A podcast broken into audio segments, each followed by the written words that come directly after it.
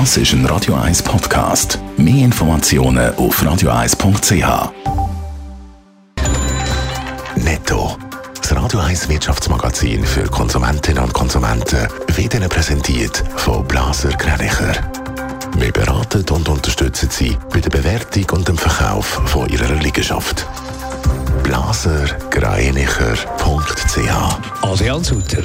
Der Dieselskandal beschäftigt Gericht und auch die Autobranche seit Jahren. Heute fällt am deutschen Bundesgerichtshof ein wichtiger Entscheid. Es geht darum, wer entschädigt wird und wer nicht.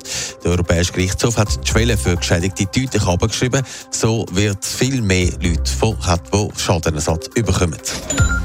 In der Westschweiz gibt es Widerstand gegen den neuen Fahrplan von der SBB. Konkret wehren sich die Städte Genf, Neuburg, Yverdon, La Chaux-de-Fonds gemeinsam dagegen, dass im neuen Fahrplan die direkte Verbindung zwischen dem Jurabogen und Genf gestrichen wird.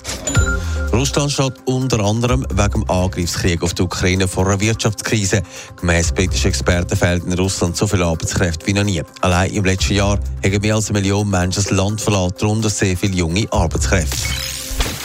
Vor gut zehn Jahren hat der Dieselskandal weltweit für grosses Aufsehen gesorgt. Die Autohersteller haben bei den Grenzwerten den Abgas von ihren Autos betrogen. Die Autos waren dreckiger, als das angegeben worden ist. Bis heute beschäftigt der Fall Gericht. Adrian Sutter, heute fällt ein Wiesensurteil. Die Autofahrerinnen und Autofahrer haben gemeint, sie kaufen Auto, das der Umwelt weniger schadet. Das war nicht ganz so. Gewesen. Oder zumindest haben die Autos nicht so wenig Abgas rausgelassen wie angenommen.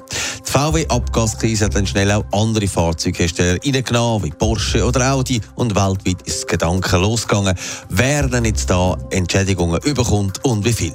Deutsche Gericht hat dann einen Richtwert festgelegt und der Entscheid ist vom Europäischen Gerichtshof dann gekippt worden. Und darum steht der Fall heute gerade wieder vor Gericht. Um was geht es denn da konkret in diesem Entscheid? Unter anderem darum, wer da jetzt Geld bekommt für das, dass sie beschissen worden sind von den Autoherstellern. Es geht laut dem Deutschland-Korrespondent Thomas Brucht um Richtwert. Bisher galt, Ansprüche hat nur, wer vom Hersteller beim Schadstoffausstoß bewusst hinters Licht geführt wurde, sowie beim VW-Motor mit der Betrugssoftware. Die europäischen Richter haben die Latte aber nun niedriger gehängt. Demnach kann schon der fahrlässige Einsatz einer unzulässigen Abgastechnik ausreichen, damit es Schadenersatz gibt. Das würde dann für viele andere Autohersteller betreffen. Sie müssen zahlen und vor allem Millionen von Leuten, die hier auch Entschädigungen bekommen würden. Netto, Radio 1 Wirtschaftsmagazin für Konsumentinnen und Konsumenten.